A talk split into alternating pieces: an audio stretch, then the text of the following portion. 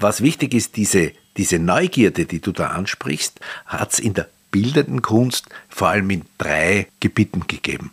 Das war die Landschaftsmalerei, das war die Blumenmalerei und das war das Porträt bzw. die Genremalerei, also die Figurenmalerei. In allen dreien hat man nicht, nicht wirklich ganz aufgehört, versteckte Botschaften weiter zu vermitteln über die Größe der Schöpfung oder was immer, über die Bedeutung und so. Aber, aber was die gemeinsame Triebfeder war, genau schauen.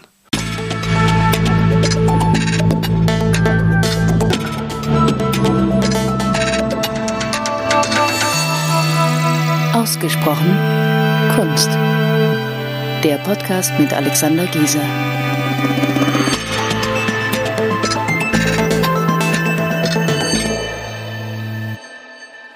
Sehr herzlich willkommen zu einer neuen Folge von Ausgesprochen Kunst, einer ja, ganz besonderen Folge, nicht nur inhaltlich ganz besonders, sondern auch deswegen, weil es die erste ähm, Folge einer, einer Doppelfolge ist. Wir konzentrieren uns in dieser Doppelfolge also auf das 19. Jahrhundert. Der Grund ist einfach, wir haben, wir eröffnen am 22. November eine Ausstellung, Fokus 19. Jahrhundert, ähm, bei uns in der Galerie in der Akademiestraße 1, Giese und Schweiger.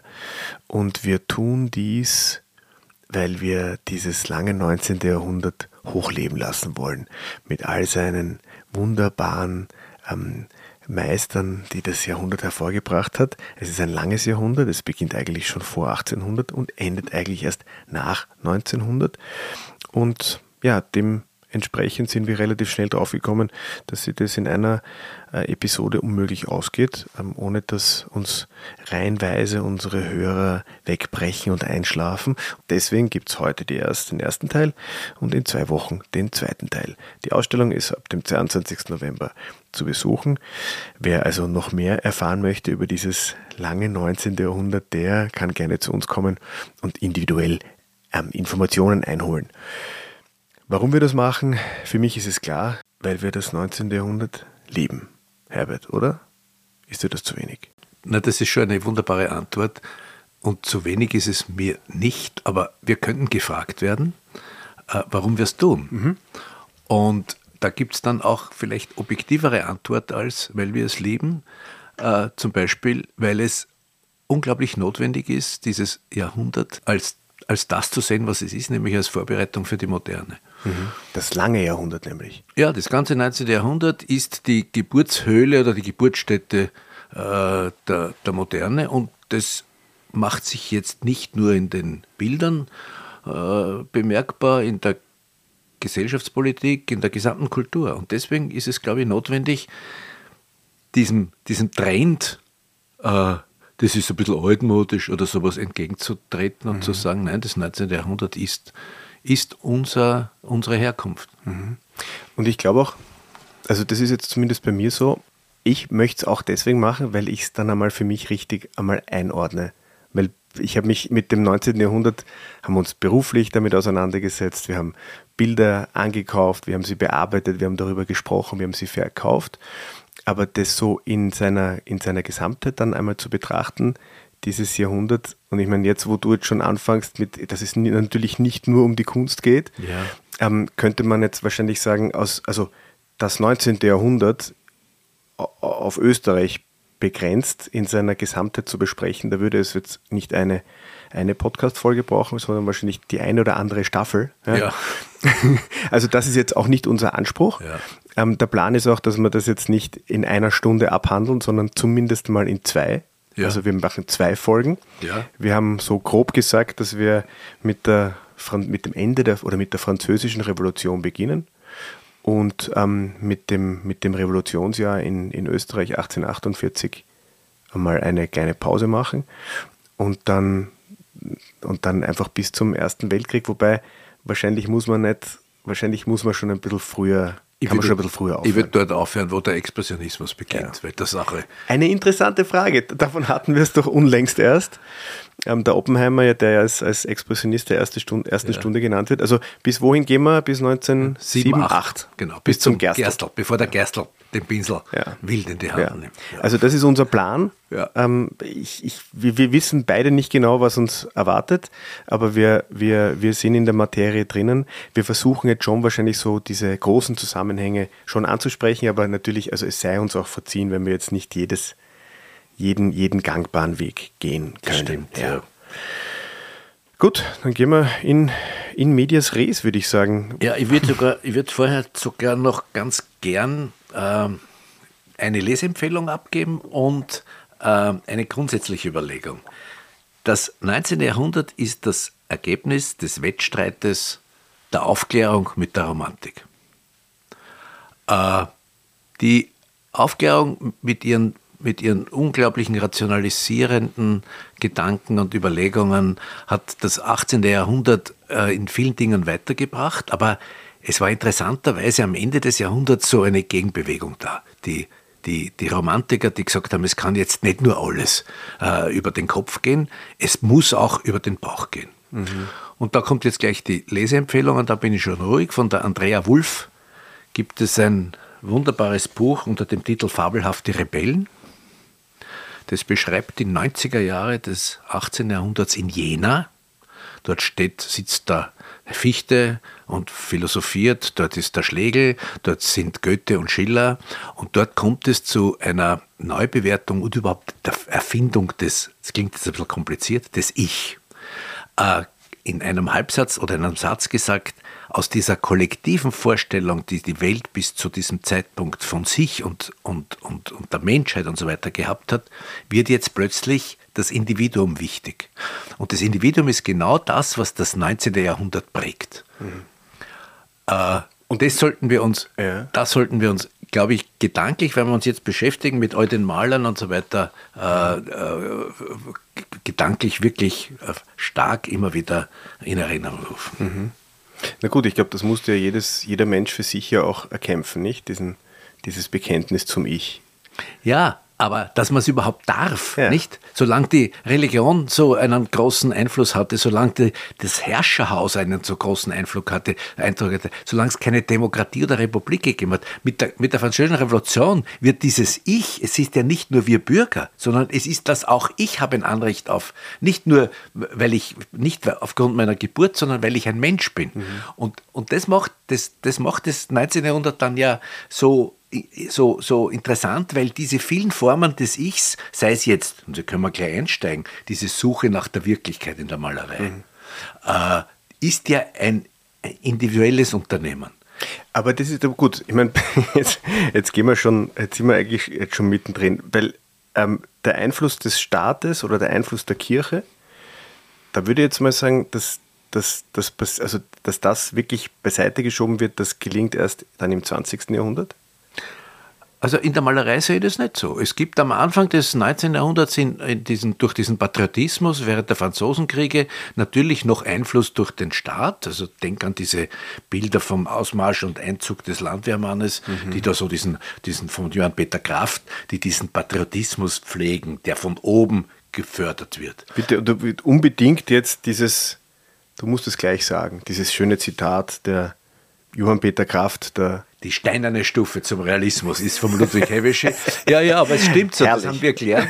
Er ist die steinerne Stufe des Realismus. Aber das ist so eigentlich eine der letzten, für mich eine der letzten großen äh, Zuckungen ist ein bisschen falsch formuliert, aber einer der letzten großen Einflussnahmen da auf die Kunst. Ab diesem Zeitpunkt äh, werden dann viel wichtiger diese individuellen Untersuchungen, dieses dieses äh, Porträt zum Beispiel, das Porträt selber. Mhm. Äh, äh, du zitierst immer wieder dieses berühmte Waldmüller-Porträt mhm. mit der Stille Holzmeister, nicht? Dass der, der Warze auf der ja, Nase. Dass der, dass der kommt zu dem, zu dem äh, Mal, der Offizier zum Waldmüller kommt und sagt, ich möchte meine Mutter genauso gemalt haben, äh, wie sie ausschaut. Mhm. Das sind ganz persönliche, intime Situationen. Und die intime Situation folgt aus, dieser, aus diesem aus dieser Ich-Erkenntnis. Mhm. Die hat es vorher nicht gegeben. Vorher hat es immer im Namen des Kaisers, im Namen des lieben Gottes, im Namen der, was weiß ich. Mhm. Aber jetzt wird die Person äh, wichtig mhm. und das zieht sich durchs ganze Jahrhundert und mhm. das zieht sich äh, ja auch in der Malerei. Mhm. Ich meine, jetzt, wo du den Waldmüller schon ansprichst, ist natürlich einer der Großen der mhm. ersten Hälfte des 19. Jahrhunderts. Bevor es so mit Waldmüller und Gauermann und Steinfeld und Fendi losgeht, gab es ja trotzdem auch hierzulande noch eine, noch eine kurze eine, eine Bewegung, eine, eine, eine, eine Gruppe, die sich noch einmal weit in die Vergangenheit gerichtet hat. Die, die Lukasbrüder, die, nicht? Die Nazarener. Nazarener, ja. Lukasbrüder, ja, ja. Also auch die, die, die Kunst, also die, die, die, die Kunst Raphaels oder eigentlich vor Raphaels ähm, noch einmal an, angehimmelt ja. haben und noch einmal zum, zum Inhalt ihrer, ihrer Kunst gemacht haben. Und die wirken ja aus heutiger Sicht ähm, also ganz weit entfernt von, von jeder Form des Realismus. Ja, es ist, es ist diese Aufspaltung der, von Kopf und Bauch ein bisschen, nicht? Mhm. Die, die, die Nazarener oder Lukasbrüder oder also die Künstler, die sich auf die Kunst Raphaels und Vor-Raphaels, da muss man ein bisschen aufpassen, weil die Engländer mhm. sind dann eher Prä-Raphaeliten berufen, äh, die wollten diese ganze, diese ganze Entwicklung ab der Hochrenaissance bis hin zum Rokoko äh, ausschließen, mhm. beziehungsweise wieder gut machen oder rückgängig machen. Eine Renaissance quasi. Eine ja, Renaissance der ein, Renaissance. Eine Renaissance der Nicht-Renaissance. Ja. Und da geht es halt um, um romantisches Gedankengut und es geht nicht um die Wiedergabe einer Wirklichkeit, mhm. sondern es geht um Erzählen von Geschichten. Und diesen Strang gibt es ja das ganze 19. Jahrhundert. Zuerst sind es noch gute Leute, was weiß ich, Schnorr, Karlsfeld, äh, äh, Führich, mhm. äh, und dann wird, werden dann immer schwächer. Natürlich gibt es dann immer noch der zweiten Hälfte Leute wie den Blas und wie, die, wie die, den Karl Rahl und so. Aber sie, sie, sie werden immer weniger wichtig, weil sich auf der anderen Seite durchgesetzt hat, diese Neugierde. Wie schauen die Dinge wirklich aus? Mhm. Ich meine, das ist ein fantastisches Stichwort, weil es waren ja dann Leute wie der Steinfeld, der Professor für Landschaftsmalerei an ja. der Akademie, der seinen Schülern gesagt hat, jetzt schlagt mal zu, da die, die, die, die Vorlagen, die Musterbücher, geht in, in die Natur hinaus, setzt euch hin. Da entstehen ja auch diese herrlichen Arbeiten, äh, Öl auf Papier, wo in den Ecken noch die, die Löcher von den Reißnägeln ja. sind, ähm, was immer ein schönes ein schöner Beweis dafür ist, dass das tatsächlich draußen entstanden ist ja. und nicht im Atelier. Ähm, das gab es dann ein bisschen, also in der Blumenmalerei hat sich ein bisschen länger gehalten, ähm, weil, gut, ich meine, ordnen wir das jetzt mal richtig ein. Die Akademie in Wien, da gab es ähm, die Klasse für Historienmalerei, ja. Klasse für Landschaftsmalerei, ja. Porträt. Und die Blumenmalerei war war, ist eigentlich relativ neu dazugekommen. Die war aus merkantilistischen Gründen, weil sie hatten natürlich die, äh, die Hoffnung, dass die in Wien existierende und damals wieder gerade neu gegründete Porzellanmanufaktur florieren wird und Blumenmaler braucht. Und darum haben sie eine eigene Klasse gemacht und ähm, haben sie eine Unmenge von Schülern und dann geht die aber wieder krachen, diese mhm. Porzellanschule, also die Porzellanproduktions... und, und, die gut äh, ausgebildeten Maler. Ja, und die mussten sich jetzt um den, um den um, wie soll ich sagen, in der freien Wildbahn mhm. bewähren. Und daher gibt es so eine ausgesprochen reichhaltige äh, äh, Schule der Wiener Schule der Blumenmalerei mhm. in Biedermeier. Mhm. Ob das jetzt der Hartinger ist, ob es der Petter ist, ob es äh, natürlich beginnend schon beim Drechsler. Mhm. Äh, der war ja, glaube ich, der erste erste ja, Professor. Ja, ja. Mhm. Bis, bis hin zu einer ganzen Reihe, wir könnten jetzt mindestens fünf, sechs, sieben äh, Lauer. Lauer bis hin Lach. zum Lach äh, nennen, die, die sich auf diesem Gebiet äh, bewähren, beziehungsweise auf diesem Gebiet etwas machen, was die Landschaftsmaler auch machen, genau schauen. Mhm. Also nicht mehr das Musterbuch, wir haben es schon gesagt, sondern die genaue Beobachtung, die aber das ist ja, kurz, wenn ich dich unterbreche, ähm, dieser, dieser Wunsch nach mehr Individualität, der Wunsch nach, nach ähm, einer, einer größeren Natürlichkeit. Mhm. Hat sich das durch alle, war das ein, war das ein genereller Wunsch? An der, ich meine, es wird ja nicht jedem an der Akademie gefallen haben. Da gab es ja sicher die reaktionären ähm, Köpfe, ähm, ja. die gesagt haben, na bitte, also Herr Steinfeld, ja. So geht das nicht. Ich meine, Waldmüller wurde ja auch Dann quasi in Pension geschickt, ja, ja, später wieder rehabilitiert. Ähm, wie kann man sich das, wie, wie kann man sich so eine, so eine Situation oder wie stellst du dir die, die Stimmung an der Wiener Akademie im Jahr 1827 vor? Ja, ich glaube jetzt, um es mit politischen, es gab sicher eine linke Partie und eine rechte, also einen linken mhm. Flügel und einen rechten Flügel. Mhm. Der rechte Flügel war der Bewahrende, der diese Aufgabe der Malerei, die man da gesehen hat, die letzten 300 Jahre mit der Erhöhung des Kaiserhauses und des lieben Gottes und so weiter, als Themen, vor allem als wichtige Themen sieht. Und der, der die größere Avantgarde, die jetzt ihren Individualismus, die Neugier, die sie empfinden und auch die, die Erkenntnis, dass man jetzt nicht nur immer für die Kirche oder für den Kaiser oder für die Graufen oder Aristokratie mhm. malen kann, sondern man kann sich eine Landschaft anschauen und Landschaft malen und man kann Blumen anschauen und man kann Porträt anschauen. Und die haben, die haben wahrscheinlich miteinander also, also die waren, die, die, das war die Stimmung, die auf der Akademie, auf der Akademie äh, vorherrschend war, mit langen, langen, langen äh, Dominanz der, der Konservativen. Mhm. Also das ist für mich bis weit in die Mitte des Jahrhunderts. Ja. Die Avantgarde passiert nicht bei den Historienmalern, nicht bei den Nazarenern, obwohl die, wie der Fürich zum Beispiel, mhm. wunderbare Geschichten machen. Mhm. Aber da, da, muss man dann sagen, also ähm, Avantgarde und äh, ich sage rückwärtsgewandte oder traditionelle Ansichten, die haben ja, die, die funktionieren ja eigentlich immer parallel. Ja. Also in, in, da wird jetzt, also zu jeder Zeit gab es dann einen, ich verstehe, ich kann das vielleicht nachvollziehen, wieso da jetzt der junge Herr ähm, Waldmüller sich das so vorstellt, aber ich hätte mein Porträt trotzdem lieber so gemalt wie vom Herrn Lampi. Ja, das gibt's und ja. hat den dann halt beauftragt. Ja, und ja. deswegen gab es dann ja, gab's ja genug Geschäft auch für die, also es war ja nicht unbedingt notwendig, jetzt für alle zu sagen, jetzt müssen wir. Ist ja? richtig, aber die Neugier bei den jungen Leuten war groß. Die Neugier war groß und es war ja kurios, um das auch zu, zu, zu äh, dokumentieren, bei den Akademieausstellungen. Die Akademie war ja damals in der Annagasse, also im ersten Bezirk. Die Akademieausstellungen waren die die Nummer 1 Künstler und die Nummer 1 Bilder, also am ersten Rang waren die Historienbilder. Mhm. Und am, weiß nicht, gleich dahinter die Porträts des, der Herrscher. Also, und Stillleben und Landschaft war das, das Federl am Hut. Die, mhm. die waren nicht, die waren zwar geduldet, aber nicht als große Kunst anerkannt. Mhm. Wir in der Retrospektive, in der Möglichkeit, weil wir heute das Ende sehen oder den mhm. Bogen der Entwicklung sehen, müssen allerdings feststellen, dass die entscheidenden Dinge passiert sind im Stillleben, im Porträt, in, in der Figurendarstellung, in den intimen bürgerlichen Geschichten, ob das jetzt, oder sozialen Geschichten beim Waldmüller oder beim Fendi. Mhm. Äh, und jetzt nicht, äh, wenn, der, wenn der Fürich oder äh, der Engert äh, mhm. irgendwelche großen historischen Dinge illustriert haben. Also Du meinst, dass die, dass die Weiterentwicklungen und die, und die Fortschrittlichkeit in den, in den Nischen ja. vielleicht äh, schneller vorangeschritten ist, als, weil ich meine, das Historienbild, da hat es eigentlich dann gedauert bis zum Anton Romako, der ja das vernichtet, ein, ein modernes Historienbild ja, ja, ähm, geschaffen hat. Aber diese, diese neuen ähm, Themen, wo vielleicht, wo es auch eine neue Käuferschicht dann gab? Das Nicht Bürgertum? Käuferschicht und es war auch ein unbeackertes Gebiet. Mhm.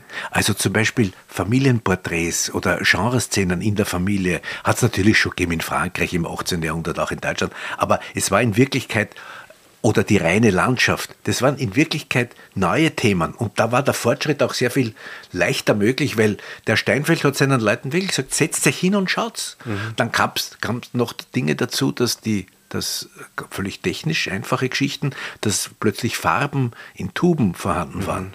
Am Anfang waren die ja noch in Schweinsblasen. Mhm. Da mhm. konnte, ja, so konnte mhm. man Farben kaufen und schon relativ bald waren sie dann in den Zinntuben. Und damit konnte man hinausgehen und wirklich draußen malen. Mhm. Also diese, diese die, die, die Themen und das da hast du vollkommen recht, das, das neue, die neue Käuferschicht, diese bürgerliche die wiederum ein Ergebnis dieses Ichs ist, dieses mhm. bewussten Ichs. Die mhm. Familie wird als Idee erfunden, mehr oder weniger. Mhm. Nicht nur, dass sie dem Merkantilismus nutzt oder der Ding, mhm. dass also in der Familie eine Mutter ist, die auf die Kinder aufpasst und der Vater ist, der das Geld verdient. Mhm. Äh, das sind, das sind alles Ergebnisse, die brauchen dann eine Wohnung, die brauchen dann Bilder, die wollen, die wollen natürlich auch neue Bilder haben. Mhm. Ja. Also, Na gut, es war natürlich dann trotzdem noch ein, ein, ein Randgruppenprogramm, nicht? Weil, also das, das war ja, also Bild, Bild, ein Bild an der Wand, das konnten sich natürlich dann trotzdem nur ein paar leisten. Ja, ja, ja, das stimmt. Aber, aber ich, ich Aber die Kultur, entschuldige, die Kultur dieser Zeit, wie sie auf uns gekommen ist, ist ein Minderheitenprogramm. Dass wir, das, was wir kulturelles Erbe nennen, aus dem Biedermeier, aus der ersten Hälfte, stammt vom Bürgertum, gehobenen und ein bisschen von der aufgeschlossenen Aristokratie. Kultur, Bilder konnten sich Arbeiter nicht leisten, konnten sich die, die Bauernschaft nicht leisten. Das war einfach nicht, nicht gegeben. Nicht? Also das ist eine elitäre Geschichte, muss man anerkennen. Obwohl natürlich in der Zeit ja auch neue Themen in, die, in, in der Kunst ähm, um sich greifen. Also es, wird, es, werden, es, es werden neue Themen auch bildwürdig. Ja. Also du hast das angesprochen, das, das Genrebild ist ja. Ja. auch nichts anderes als ein, als ein in, in den Alltag gehobenes Historienbild. Es werden kleinere Geschichten erzählt. Ja. Es wird vielleicht auch die Geschichte erzählt vom, vom Schuster in seiner Werkstatt oder von, Ja. dem, von dem Bettelknaben. Ja, oder die Welt des Kindes. Ja. Also da sind wir jetzt schon beim, was denn? Beim den Fendi und Neder und Neder. Tannhauser und. Waldmüller. Ähm, war das, glaubst du, haben, haben das so, hat das der Adel ein bisschen als Aff- Affront empfunden, dass da plötzlich so arme Leute auch gemalt werden? Naja, ich glaube, ich glaube, wenn man das österreichische Kaiserhaus sieht, die haben sich so sehr gefürchtet vor der Französischen Revolution, dass sie selbst auf bürgerlich gespielt haben. Nicht? Also der Franz war, dann der Ferdinand überhaupt, aber der Franz, die haben sehr auf bürgerlich gespielt. Und daher Also, also Franz der, Franz der Erste, der Zweite. der Zweite nicht? und Also- dann Ferdinand der Erste. Genau, Ferdinand der Erste, der Gütige, Ja. der ein bisschen Gütigert der Fertige. Ge- Ja, ja. äh, die haben natürlich das als, als bürgerliche Tugend schon auch akzeptiert. Und es gibt ja auch Darstellungen des Kaiserhauses, äh, die durchaus in, denken wir jetzt wirklich an, an, an- Fendi oder, oder an, an, an Maler, die sich, die sich damit beschäftigen, die durchaus bürgerlich sind. Ne? Also die, die, und die auch, die auch dieses veränderte, diese veränderte gesellschaftliche Situation äh, so ein bisschen illustrieren. Nicht? Der, der, der, der Kaiser wird nicht mehr dargestellt in, was weiß ich, Hermelin und was immer. Das gibt es auch beim Ammerling noch und bei den großen Porträts äh, oder bei den, bei den beim verschiedenen Dingen, die halt zu offiziellen Anlässen passieren. Aber sie sind in bürgerlichen Gewändern, in der bürgerlichen. Situationen. Hä? Bei der Jagd. Ja, auch, auch bei der Jagd, aber sie sind also Privat. privat, genau, genau. Und das macht, das macht dann, das macht das, das erlaubt dann wieder äh, dem Bürgertum sich dem anzunähern, nicht? Also der, der freut sich, auch, wenn sich der Kaiser Franz darstellen lässt, durchaus in, in, in einer Art und Weise, wie er sich selber auch. Ne? Und die, manche zum Beispiel, die Liechtensteins, die haben das ja besonders geliebt sogar, dieses Verhältnis zum Fendi, der diese vielen wunderbaren Aquarelle über die Familie Liechtenstein malt. Ähm, oder sie waren dann auch durchaus bereit, sich zu öffnen für Leute wie den Rudolf von Alt mit diesen Interieurs, äh, die, die durchaus auch Interieurs zeigen, das war ja damals wie Modeschau, nicht wie schöner Wohnen heute. Zu sehen, wie so eine Wohnung war dann vom, vom Liechtenstein in der Jägerzeile. Äh, zum Teil auch Wohnungen, die dann durchaus großbürgerlich ausgeschaut haben. Ne? Ist natürlich, jetzt kommt mir spontan in den Kopf, steht auch auf unserem, auf unserem schlauen Papier, das wir vor uns liegen haben, der Einfluss der Fotografie, ähm, der ja, wenn du jetzt davon sprichst, dass da die ähm, äh, Interieurs, also die Wohnräume ähm, gemalt oder, oder aquarelliert wurden ähm, von Rudolf von Alt in den, sagen wir mal, 30er Jahren, da gab es ja schon, da war die Fotografie schon da. Äh, In den Beginnen. Ja, Ja, aber der war, glaube ich, 38 wirklich, Ja. ja, als, als Patent. ähm, war das, war das schon, war, das eine Triebfeder schon oder, oder kommt das erst dann später im 19. Jahrhundert? Also ich glaube, dieses Interesse des, der Maler an der Wirklichkeit und die, die Entwicklung der Daguerreotypie sind aus Ergebnisse ein und desselben Interesses. Äh, aber sie haben sich in der Zeit sicher noch nicht wechselseitig beeinflusst. Ich glaube es auch nicht, ja. Ja, aber, aber dieses, wie schaut das wirklich aus? Dieser, wenn, der Wald, wenn, der, wenn der Gauermann dann in den Wald geht und irgendwelche Plätschen malt, die er dann in seinen großen Friedrich Friedrich Gauermann. Ja, äh, die er dann in seinen großen Bildern verwendet, wo er dann doch wieder kommt. Oder, oder wenn der, wenn der halt der Herr Daguerre dann dort sitzt und sagt, äh, nicht bewegen, jetzt, das ist das Interesse beider, nur mit anderen Mitteln. Erst später kommt es dann wieder zu einem Einfluss in der zweiten Hälfte des 19., aber das sind wir noch nicht, das werden wir später vielleicht ein bisschen besprechen.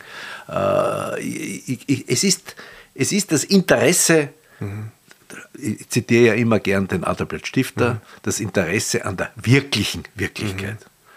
Und das hat natürlich auch zu tun mit dieser Neugier, auch ähm, an fremde äh, Plätze zu reisen oder zu kommen. Also Thomas Ender ähm, Weltreise, ja. macht, macht, die, Südamerika, macht, macht Reisen um die ganze Welt, gemeinsam mit dem, mit dem, mit dem, also im kaiserlichen Auftrag. Ja. Aber er geht auch auf die Berge, nicht? Also gemeinsam dann mit dem Erzherzog Johann. Ähm, äh, also ich könnte mir vorstellen, dass, dass vor, vor dem Thomas Ender die allerwenigsten Maler an der Pasterze gestanden sind, um sie zu ja, malen. Ja, ich glaube, bis 1800 war ja das alles nur von Angst äh, Da fällt man hinunter und ja, so. ja, ja, ja. Und das ist ein wunderbares Hinweis mit dem Erzherzog Johann, der ja für mich da jetzt nicht die Aristokratie vertritt, sondern einfach einen, einen neuen verantwortlichen Menschen äh, schildert. Der, der würde gern, ja, ist nie wirklich zugelassen worden, er würde gern Verantwortung im großen Stil übernehmen. Er kann es nicht, jetzt macht er es in seiner Steiermark. Und was macht er? Er unterstützt dieses Interesse das, das naturwissenschaftliche Interesse an der Landschaft. Er lässt vermessen, lässt es auch malen, die Kammermaler, nicht? Ob es der Loder ist, ob es der Thomas Ender ist, ob es der Gurk ist, die er, die er schickt, um, um, um diese Tätigkeit auch zu dokumentieren. Ich sehe schon, wir müssen ziemlich vieles im, noch so ähm, im, in den, in den Shownotes dann, also da, du redest vom Matthias Loder. Vom Thomas Ender und vom Eduard. Gurk, genau. Äh, Weil, ich- also das ist, ich, ich habe jetzt ein bisschen kramen müssen in einem Gehirn, ob mir da die Vornamen noch einfallen, Ja, aber ähm, ich glaube, also zusammenfassend für dieses, für dieses erste, für die erste Hälfte des 19. Jahrhunderts, und das hat mich auch immer stark begeistert, ist diese Neugier. Das auch dieser Motor in der, in, der, in der industriellen Revolution, es wird schneller. Natürlich die ersten Eisenbahnen. Ja. Also wir haben, wir, wir, haben, wir haben da vom, vom Rudolf von Alt ähm, ein, ein, ein wunderbares Aquarell Ja, von, ja. Von, vom Stift Reigern. Ja. Ähm, da ist, glaube ich, die, diese Nordbahn 1831 Drei- ge- ja, äh. Ja, gebaut worden, ja. aber noch mit, noch mit Pferden. Ja. Und dann 39 die erste Dampflok. Ja. Und, und das ist schon, das, also plötzlich konnte man sich in den Zug setzen und Ja. nach Lemberg reisen. Nicht? Das Ja. war ja vorher, also ich glaube, also damals war die, die, die Zugfahrt nach Lemberg wesentlich kürzer als heute zum Beispiel. Ja. Und, und das ist schon, also das, da hat man schon die, die Menschen auch motiviert, sich das anzuschauen. Und es wurde, es wurde dann eben überprüfbar. Ja. Und ich glaube, der Mensch wurde neugieriger. Und Ja. so wie immer waren die Künstler an vorderster Front. Ja, und, und um das ein bisschen zu sortieren, es geht natürlich, also dass man jetzt nicht Verwirrung hineinbringen möchte, auch sagen, die Namen sind Schall und Rauch. Manche großen Künstler sind natürlich nicht Schall und Rauch. Aber ob man sich jetzt den einen oder anderen Kammermaler merkt oder nicht, ist nicht so wichtig. Den Alt muss man sich schon merken. Rudolf von Alt war aber kein Kammermaler, aber außerdem ein- einer der ganz, ganz, ganz, ganz großen. Aber was wichtig ist, diese, diese Neugierde, die du da ansprichst, hat es in der bildenden Kunst vor allem in drei Gebieten gegeben. Das war die Landschaftsmalerei, das war die Blumenmalerei und das war das Porträt bzw. die Genremalerei, also die Figurenmalerei. Äh, in allen dreien hat man nicht, nicht wirklich ganz aufgehört, jetzt auch so geheime Botschaften, nicht geheime, versteckte Botschaften weiter zu vermitteln über die Größe der Schöpfung oder was immer, über die Bedeutung und so. Aber, aber was die gemeinsame Triebfeder war, genau schauen. Und dann gibt es eben Leute noch dazu, die also wirklich noch einen Schritt weiter gehen, wie der Waldmüller, der diese Geschichte dann auch noch zu einer derartig moralisierend unter, unter guten Anführungszeichen äh, äh, weitertreibt, dass er auch Kritik anbringt. Also die sozialkritischen Geschichten von Waldmüller, wenn er Pfändungen illustriert, wenn, man, wenn er, wenn er äh, arme Kinder zeigt, wenn er mhm. Kinder, Kinder und alte Menschen zeigt, die reisig sammeln. Wir sehen heute die Idylle. Nicht? Mhm. Aber der, der, Begriff ist jetzt schon ein paar Mal gefallen, ähm, Spiedermeier. Ähm, eine, eine Zeit, wenn man, wenn man jetzt die Menschen fragt oder 100 Menschen fragt, was für eine Vorstellung haben sie von Biedermeier, dann werden wahrscheinlich die meisten sagen, naja, es war so eine, eine Zeit der, der, der Kontrolle am ähm, Fürst Metternich mit, mit seinem, also Spitzel, ähm, niemand hat sich seine Meinung sagen trauen, die Menschen haben sich eher zurückgezogen. Ja. Ist das für dich, ähm, geht es passt das zusammen mit, mit, mit, doch mit, dem, mit, dieser, mit, mit, diesem, mit dieser Aufbruchsstimmung, mit der Neugier? Naja, ich glaube, Geschichte ist ja immer in Bewegung, weil Geschichte ist ja immer die Betrachtung einer vergangenen Zeit und jede Generation schaut es ein bisschen anders an. Ich zum Beispiel habe noch gelernt und viele noch von uns, und das kann man in Frage stellen, dass das Biedermeier eine Rückbesinnung ist auf das Private, ein Rückzug ins Private, weil das Offizielle so unterdrückend mhm. war. Mhm. Äh, das ist für mich eine Interpretation. Ich würde sagen, das Interesse am Privaten war plötzlich so groß. Ob die da jetzt oben äh, Spitzelwesen betreiben oder nicht, das hat sicher auch eine Auswirkung. Aber äh, die Ausgangslage mit, der, mit diesem Kampf von Aufklärung und, und, und wie ich es zuerst schon gesagt habe, und Romantik, äh, dieses, diese aus, dieses Betonung des, des Einzelnen, des Individuums, mhm. hat zwingend dazu geführt, dass man sich beschäftigt mit den Dingen, die ganz nah sind. Mhm. Es ist die Familie ganz nah. Es ist die Wiese, das Wiesenstück. Es sind die Blumen ganz nah. Es ist die Landschaft, in der ich äh, Sommerfrische mache, ganz nah.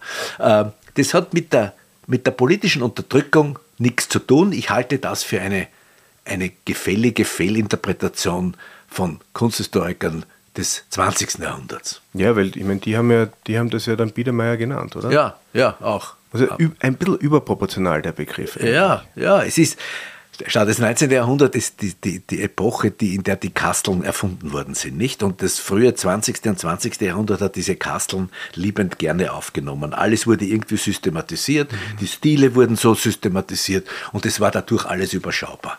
Ja, aber das war natürlich auch, also ich meine, das, das 19. Jahrhundert ist ja auch das Jahrhundert des Historismus, wo, diese, wo in relativ schneller Abfolge so die ganzen also vor allem dann in der zweiten Hälfte, da kommen wir dann noch drauf zu sprechen, wo so die, die, die, die Stile der Vergangenheit so ähm, nacheinander abgearbeitet ja, wurden. Ja. Ähm, mir fällt jetzt Folgendes ein, weil du das mit dem Historismus sagst. Dann ist mir eingefallen, wir sagen immer, das Biedermeier war der letzte autochtone Stil, der äh. sich selber entwickelt hat. Was natürlich auch nicht stimmt, weil schon der Klassizismus davor war ein äh. Historismus. Ja. Und das, das stimmt. Das, Absolut. Und das Biedermeier danach war eine Purifizierung, eine, mhm. eine, eine Reinigung, äh, wo plötzlich eben die, die, die Aufklärung und die Rationalität ein bisschen durchgesprochen ist, aber mhm. durchgekommen ist, mhm. aber natürlich auch noch ein Klassizismus. Diese mhm. stille Einfalt, edle Größe mit den bis hin zu bei uns Architekt Kornhäusl oder, oder der Montoyer äh, sind, sind ja in Wirklichkeit auch historistisch unterwegs. Mhm. Und der erste wirkliche neue Stil ist ein artifizieller Stil, der mhm. dann erst am Ende des Jahrhunderts kommt mit dem Jugendstil. Mhm.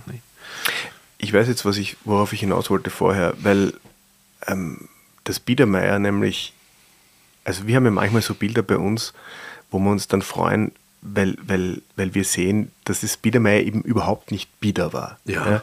Farbenfroh.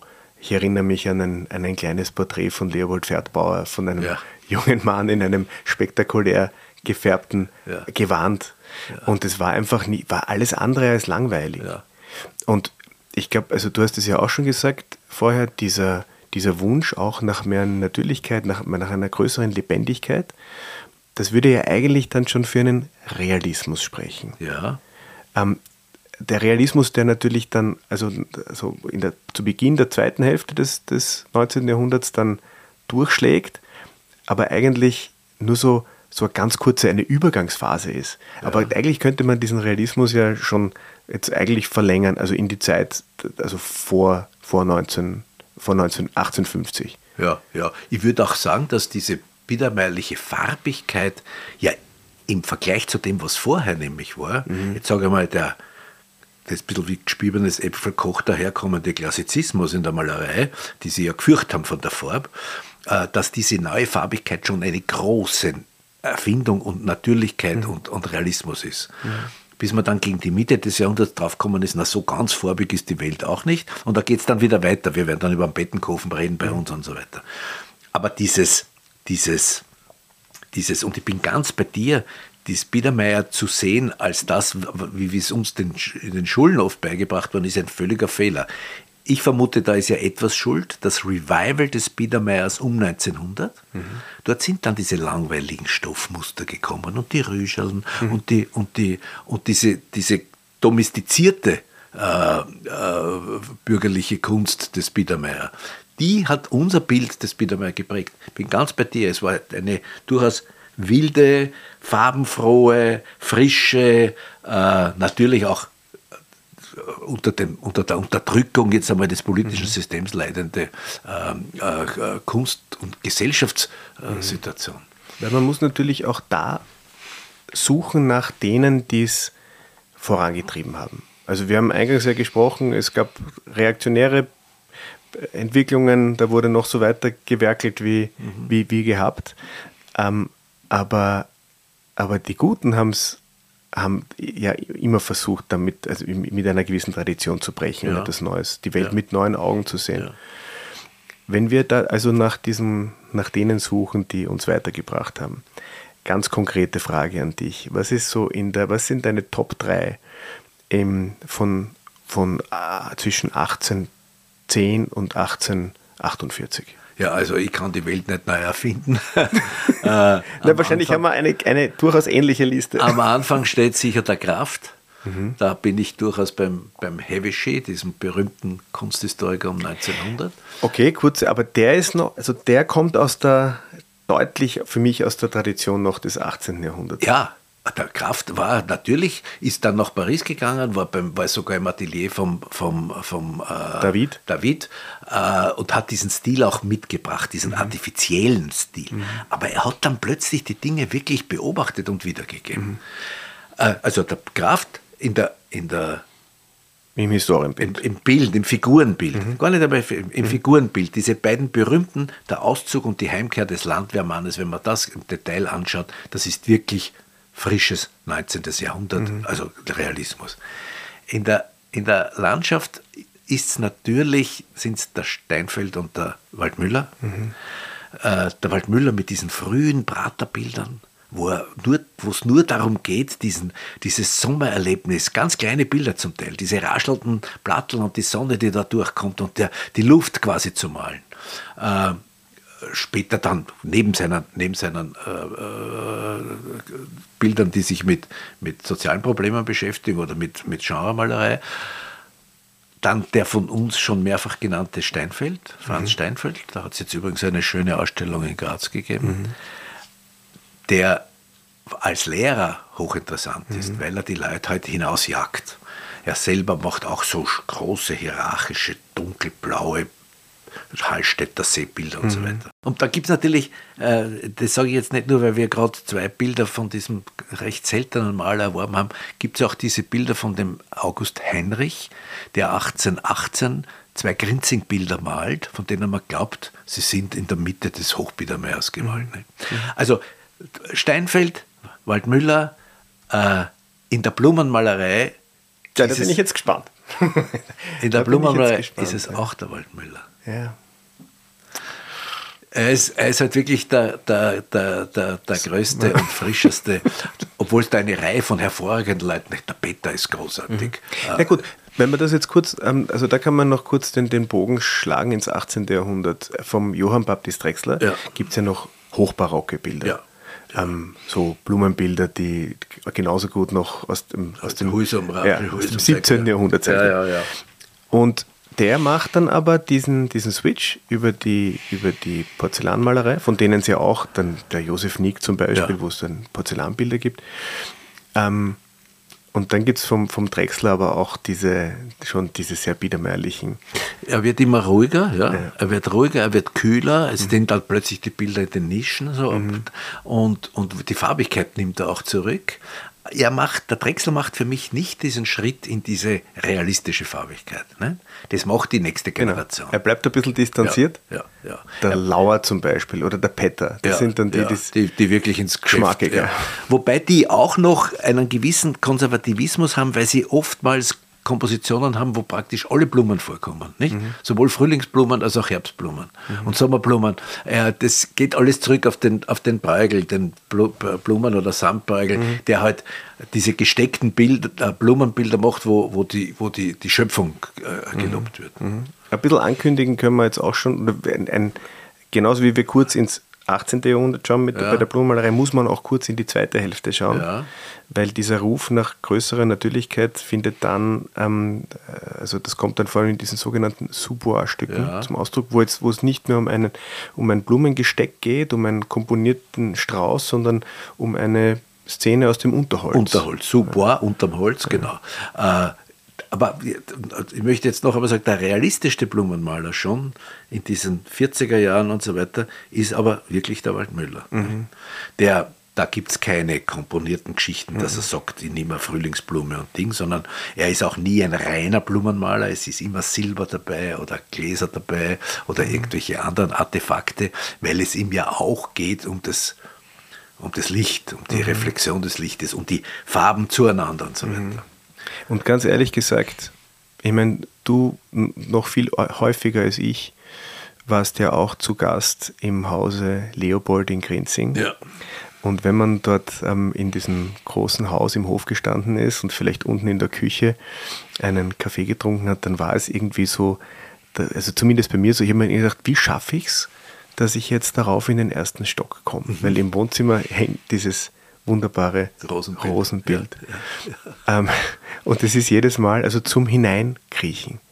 Und von denen gibt es ein paar Beispiele im Liechtenstein Ja. Museum, also in erster Linie jetzt in der Bankgasse, Bilder, wo, wo, wo du es nicht fassen kannst, wie, wie schön und lebendig und strahlend. Vielleicht ist das dem einen oder anderen vielleicht zu intensiv, aber ich finde es, Es ist, das sind es ist, man versteht auch, warum der, warum der Waldmüller, und jetzt sind wir ja wunderbar auch bei einem Hauptmeister, warum der Waldmüller dann von, den, von der späteren Avantgarde so geschätzt worden ist. Die Sezession einer ihrer ersten Ausstellungen nach 97 war eine Waldmüller-Ausstellung. Und er war zwar schon 20 Jahre tot, mehr als 20 Jahre tot, aber er wurde zu einem, so wie der Rudolf von Alt, zu einem Hero äh, des neuen Sehens. Und beim, beim Waldmüller in seinen besten Bildern geht es wirklich darum, dass er die sichtbare Welt unglaublich beobachtet und, und in, in ihrer ganzen schillernden Pracht wiedergibt. Äh, ein, ein, natürlich oft ein Übertreiben im, Sinn, im künstlerischen Sinne, aber das Ergebnis ist, ist so beeindruckend, dass man, er ist, der, er ist der Wahrhaftigste. Er ist in der Landschaft der Größte, er ist in den Blumen der Größte und er ist im Porträt der Größte. Die, das, Trotzdem- das Porträt bist mir nämlich noch schuldig. Wir waren, sind ja eigentlich stehen geblieben Ja. bei der Liste. Ja, ja. Also jetzt, sind wir beim, jetzt, sind wir, jetzt haben wir also festgestellt, dass wir den Waldmüller irgendwie da ganz oben hin Ja, siedeln. ja. Ähm, im, das Porträt, Da fällt mir jetzt das gleich einmal der, der frühe Ammerling ein. ja, natürlich. Ne? Wo es auch unglaubliche Bilder gibt. Äh, und dann die frühen, die, ja, die, die, im Früh, in der Frühzeit des 19. Jahrhunderts war ja noch der Vöger unterwegs, äh, dann die, die Kraft, die Barbara Kraft. Und da gab es schon eine Tradition äh, aus dem späten 18. Jahrhundert mit diesen realistischen, so wie Graf und Anton Graf und, und, und die verschiedenen äh, international Tätigen, vom Mengs herauf. Aber in Österreich selber sind es dann vor allem für mich der Amerling und der Waldmüller. Ich meine, ein Name, der natürlich in dieser Aufzählung, den wir da auch hineinpacken müssen, ist der Michael Neder. Sonderfall, Sonderfall. aber wunderbarer Äh, Sonderfall. äh, ja. ein, ein Sonderfall, ähm, den wir auf gar keinen Fall missen, missen möchten. Er war sicherlich einer der, also da, da ranken sich ja die, die, die, die wildesten und schönsten Geschichten um ihn. Das hat lang geheißen, ja, der hat, äh, der hat nicht malen können, deswegen, deswegen sind die Bilder so einfach oder naiv. Ja, ja. Ähm, wir wissen, dass er, dass er ein, eigentlich ein ausgebildeter oder ein, sieben Jahre war auf der Akademie. Ja, und, und der hat also ganz genau gewusst, was er macht. Aber, aber er war ein Zweifler. Ich glaube, er hat immer wieder gezweifelt. Der Gauermann zum Beispiel hat ja hat ihn hat immer wieder mit ihm getauscht, getauscht und hat, hat ihn bestärkt. Ähm, zu bleiben. Wobei man jetzt aber sagen muss, und das ist auch etwas, ich weiß nicht, als, also wir für uns als Faustregel, also wenn wir diese, also das Jahr 1848 war eine Zäsur. Und wenn es ein biedermeierliches Bild sein soll, dann, dann, dann, dann soll es vor 1848 sein. Mhm. Ähm, wie sehr glaubst du, waren, sind diese sind manche Maler aus der Zeit gefallen, weil sie einfach, weil sie vielleicht sich nicht, jetzt nicht mehr weitergehen wollten oder sich oder sich da oder noch was Neues ausprobieren wollen wollten, weil für, für Neder ist es für mich so, der malt unglaubliche Bilder, aber es ist irgendwie so, nach der Mitte des Jahrhunderts hört es auf, ein bisschen, hört es für mich so ein bisschen auf, spannend zu sein. Da gibt es Ausreißer, ja, aber ja. so also, grundsätzlich. Zum Neder von mir zwei Sätze. Er ist ein es ist eine freie Entscheidung, habe ich das Gefühl. Er, mhm. er, es ist ein sich, so, er entwickelt ein Kunstwollen, das nichts mit der Wirklichkeit zu tun hat. Damit ist er wirklich ein, ein alleinstehender Fels in dieser österreichischen Kunstlandschaft, weil er Dinge macht, die eigentlich konträr dem allgemeinen Interesse sind. Er abstrahiert, er vereinfacht, er macht Knopfaugen, er macht Flächen, er malt das Licht nicht, er, er malt auch keine Geschichten, sondern er bildet nur ab in seinen, in seinen eigenen Stil. Äh, das heißt, er ist eine, er ist wirklich ganz eine, eine Besonderheit. So wie in Frankreich dann, äh, ich möchte nur nicht den Namen fast nennen, weil sonst glaubt man wieder, er ist ein Naiver, aber wie der Rousseau oder wie es mhm. immer wieder so Leute gegeben hat, die einen eigenen Weg gehen. Der sich dann aber nicht entwickelt. Mhm. Nicht? Er, er, er, ist 20 Aber, Jahre, ja. 25 Jahre unterwegs und dann wiederholt er sich. Mhm. Dazwischen bleibt er auch immer, er bleibt, er ist ein gelernter Schuster, ne? mhm. äh, geht auf die Akademie, probiert es mit der Malerei, hat keinen wirklichen Erfolg, wird wieder Schuster, mhm. nach fünf, sechs Jahren Schuster, fängt er wieder zu malen an mhm. und dann ist er Zeit seines Lebens immer so ein bisschen hin und her gerissen, mhm. bleibt aber Maler. Aber glaubst du nicht, ich meine, so, das würde das ja ein bisschen erklären, äh, dieser, dieser eigenständige Weg, diese, auch diese, diese Überzeugung, diese, ja. diese ganz eigenständige Art der Malerei, ähm, also dass er sich dann nicht hingestellt hat und gesagt, aha, jetzt geht es in eine andere Richtung, mache ich halt das, macht auch irgendwie Sinn. Er ist stur geblieben. Ne? Jetzt, jetzt möchte ich aber, so wie wir es zuerst schon gesprochen haben, dieses Jahr 1848 ist ja auch unter Anführungszeichen ein, ein bisschen willkürlich. Es ist natürlich die Revolution, es ist eine Veränderung des Regimes, es ist der große Krach und so weiter. Es gibt viele Gründe, warum man sagt, okay, 1848 ist ein. Aber vieles ging einfach weiter. Ja, natürlich. Die, die Musiker haben weiter komponiert, die Maler haben weiter gemalt. Dass es dann schon Leute gibt wie den, wie den Bettenkofen, der mit, dem, mit der Jahrhundertmitte äh, plötzlich sich verändert, hat ja nur damit zu tun, dass der seine Nase auch woanders hingesteckt hat. Mhm. Der war plötzlich nach Frankreich geschaut. Äh, aber die, dieses, dieses von den Historikern gewählte Datum, März und Herbst 48, äh, ist ja ein bisschen willkürlich. Ja, aber jetzt muss man, muss man natürlich Für auch die sagen, Kunst auf jeden Fall. Für die Kunst auf jeden Fall, aber natürlich glaube ich, die, also ging es ja auch um eine, um eine offizielle Kunst, um eine Geschichtsschreibung. Ja. Ähm, wie wird etwas transportiert? Wofür steht, wofür steht eine Nation? Ja? ja. Ähm, und da gab es, glaube ich, schon ein Interesse zu sagen, okay, also da, da, da braucht es natürlich diese, dieses Ende oder dieses Datum, nicht? Und, ja. Aber, aber ähm, wenn jetzt einer nicht angepasst war oder wenn jetzt einer nicht angewiesen war auf Aufträge von, von, von wem auch immer, ähm, dann, dann war er ja da unabhängig, nicht? Und Er war unabhängig, er war natürlich trotzdem von einem Markt abhängig, das mhm. muss man schon sagen, er musste ja verkaufen. Ja. Mhm. Aber mir, mir fällt jetzt im dir zuhören und, und, und, und, und darüber nachdenken ja ein, dass sehr viel, ein sehr viel vernünftigeres Datum zwischen, jetzt sage ich mal, Biedermeier und Historismus oder Gründerzeit wäre dieses ominöse Jahr 1857 oder 58, mhm. wo die, die Entscheidung getroffen worden ist. Klär mich die, auf.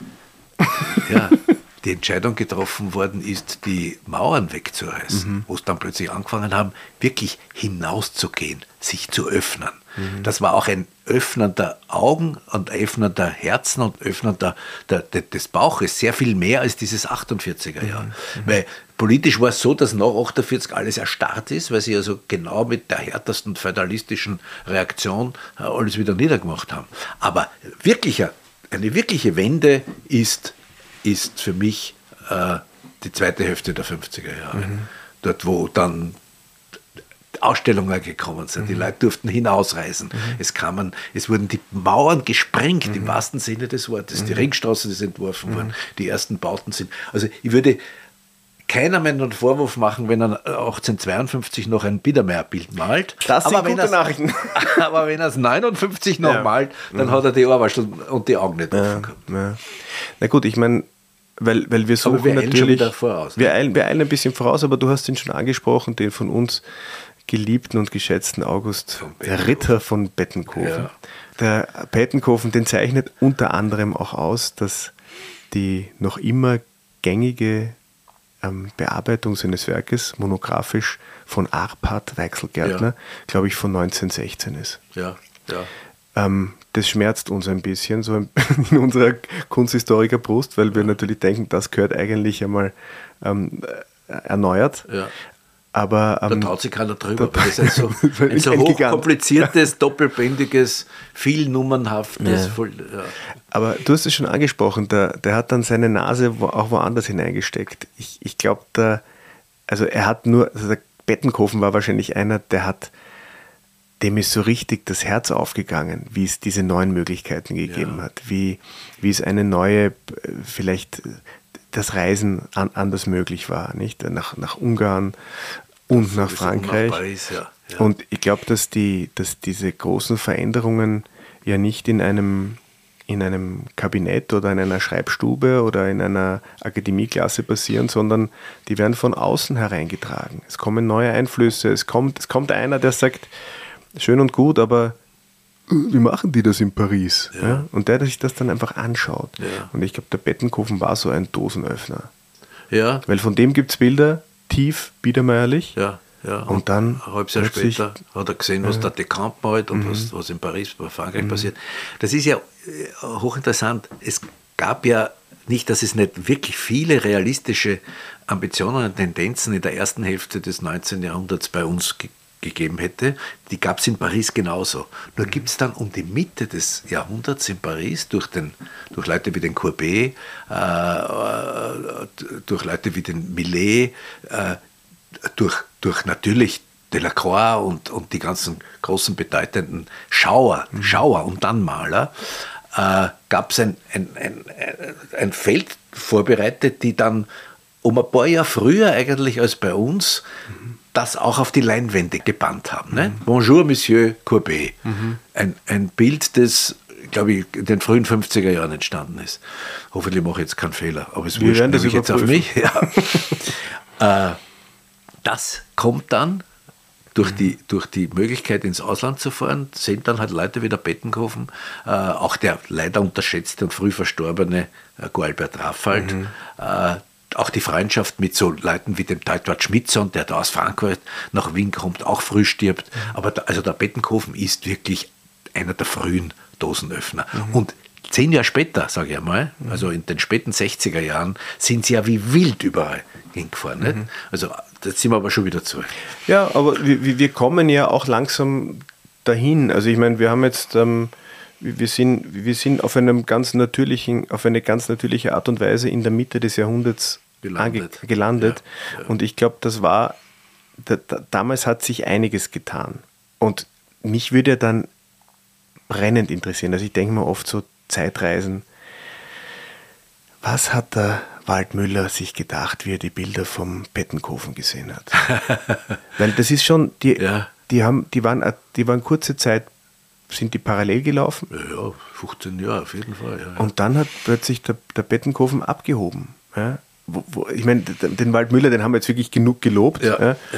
Aber er hat, war natürlich die letzten 10, 15 Jahre schon auch damit beschäftigt, Naja, er hat diesen, diesen Impressionismus unter Anführungszeichen zu immer höheren, bis er dann ein bisschen äh, auch schon seine Schwierigkeiten gehabt Aber, hatte. aber ja, ich glaube, er hat auch zum Beispiel das Licht. Also wenn wir dann, also wir schauen jetzt dann weiter, Ja. es kommt dann ein, ein, ein Maler namens Emil Jakob Schindler Ja. ins Spiel, der, der meiner Meinung nach viel vom Waldmüller aufnimmt, vom, vom, vom, vom, Schauen. vom Licht. Ja. Aber, aber die Bilder vom, vom, vom Bettenkofen in den späten 50er Jahren, die sind trotzdem ganz anders als die, als die Bilder vom Waldmüller aus den späten 50er Jahren. Ja. Der Waldmüller bleibt in, in seiner Klarheit so kristallin und, Ja. und scharf. Ja. Und der, und der Bettenkofen ist malerischer, ist weicher, aber das Ja. ist, hat natürlich auch was mit dem, mit dem Licht zu tun, dass er in, in Schollnock in da, Schollnock ja. ähm, Und, auch mit den französischen Einflüssen. Ne? ja. Weil war, der, war der Waldmüller in, in Frankreich, weiß man das? Na, er war in London, Mhm. Wollte ja diese, diese legendäre Geschichte, wo er eine große Amerika-Ausstellung machen wollte Mhm. und mit, ich weiß nicht wie viel Bildern, 36 oder was, nach London gegangen ist. Und dann haben sie in London aber bei einer Zwischenausstellung von die 36 schon 32 verkauft gehabt. Jetzt hat er sich das Amerika erspart. Ich denke, ich weiß nicht, ob der Waldmüller in Paris war. Na gut, also Ja. ich glaube, er wird nicht, äh, das ist ja auch gar nicht so wichtig, er wird das schon mitbekommen haben, dass es da neue, neue Tendenzen gibt. Ja. Aber ich glaube, er war dann einfach auch, also der hat einfach auch wirklich viel geleistet, muss man Ja. auch sagen. Also es muss auch gestattet sein, dass man sagt, okay, auf diesen letzten Zug, Ja. auf den springe ich jetzt Ja. nicht mehr auf. Ja. Ja, ja. Aber deswegen hätte mich das, hätte mich das interessiert, ob, er, ob der Waldmüller dann gesagt hätte, ja, ja, das ist die Zukunft. Ich glaube, die haben, das weiß ich jetzt nicht, aber ich glaube, Anerkennung in dieser obersten Klasse hat sicher gegeben. Also dass, dass dieses Schätzen, dieses, man muss jetzt nicht unbedingt einverstanden sein, wie der das macht, weil beim, beim Bettenkofen waren ja schon die Formate ganz anders, nicht? Der ist ja eigentlich ein Miniaturist, weil die, die, die viele, viele Bilder nicht mehr größer sein als eine Schreibmaschinenseite. Ah, Also es ist ganz schön, dass du sagst, die oberste Klasse und wir, wir wagen jetzt einen, einen, einen, einen Sprung ins, zum Ende des 19. Jahrhunderts. Du hast schon gesagt, die, die erste Ausstellung der Sezession war eine Waldmüller-Ausstellung. Eine- ja, ja. Eine der ersten. Ähm, die, die, der Rudolf von Alt wurde Ehrenpräsident. Ja. Also du hast von der, jetzt von der obersten Klasse gesprochen. Ich glaube, das war auch die oberste Klasse, die Gründung Absolut. der Sezession. Und die hat sich dann wiederum, die hat das schon kapiert, was die, Ja. was, was die, die Altvorderen geleistet haben, Ja. um die auch dorthin zu bringen. Ja. Ja. Das ist eine, ich meine, das, also das, so gegen das Ende des 19. Jahrhunderts ist eine, eine extrem spannende, spannende Zeit. Aber ich, ich glaube, über, dieses, über die zweite Hälfte des 19. Jahrhunderts reden wir dann in, Das nächste Mal. das nächste Mal in, unserer, in unserer zweiten Folge, dem 19. Jahrhundert gewidmet. Und ähm, ich freue mich auf jeden Fall sehr auf, das, auf, das zweite, auf die zweite Hälfte des 19. Bist du gefühlsmäßig eher in der ersten Hälfte oder in der zweiten Hälfte zu Hause? Äh, Ich möchte da keine. Willst dich nicht na, festlegen? Na, na, Ja.